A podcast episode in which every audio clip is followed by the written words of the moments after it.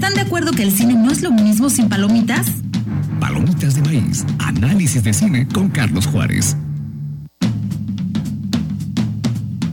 Hola amigos, La Ciudad Perdida es una entretenida parodia sobre el cine de aventuras.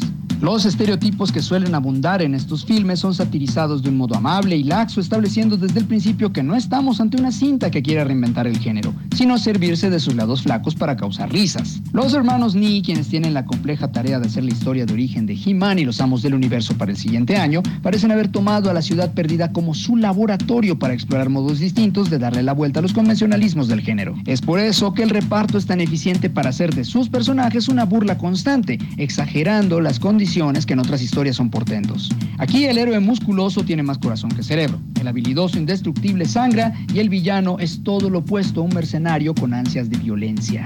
No necesita desarrollar subtramas innecesarias, se sirve de ellas para dar pie a lo que realmente importa, el tránsito convencional de este tipo de cine comercial pero centrando los esfuerzos en generar alegrías y momentos gratos. Desde luego es un humor carente de inteligencia, burdo, poco le faltaba para que aparecieran pasteles volando, pero logra que olvidemos esa narrativa fácil gracias a la química de sus protagonistas. Sandra Bullock luce como una mujer carente de toda gracia en la intimidad, aunque logra sobresalir entre la multitud por su talento mediano como escritora, mientras que Channing Tatum hace broma tras broma de la idea generalizada en Hollywood sobre su carrera al interpretar a un hombre que sobresale más por sus pectorales y cabellera que por cualquier otra condición. Así, los directores hermanos consiguen que pasemos un buen rato y casi nos obligan a consumir palomitas porque la ciudad perdida no pretende que nos volvamos investigadores para descubrir misterios. Los móviles de los villanos no quieren que pensemos de más y tampoco piensan en distraernos con complejidades innecesarias. Todo es light y ridículo en este filme. No es un trabajo antropológico para desenterrar un género perdido, simplemente quiere ser divertido usando las referencias obvias,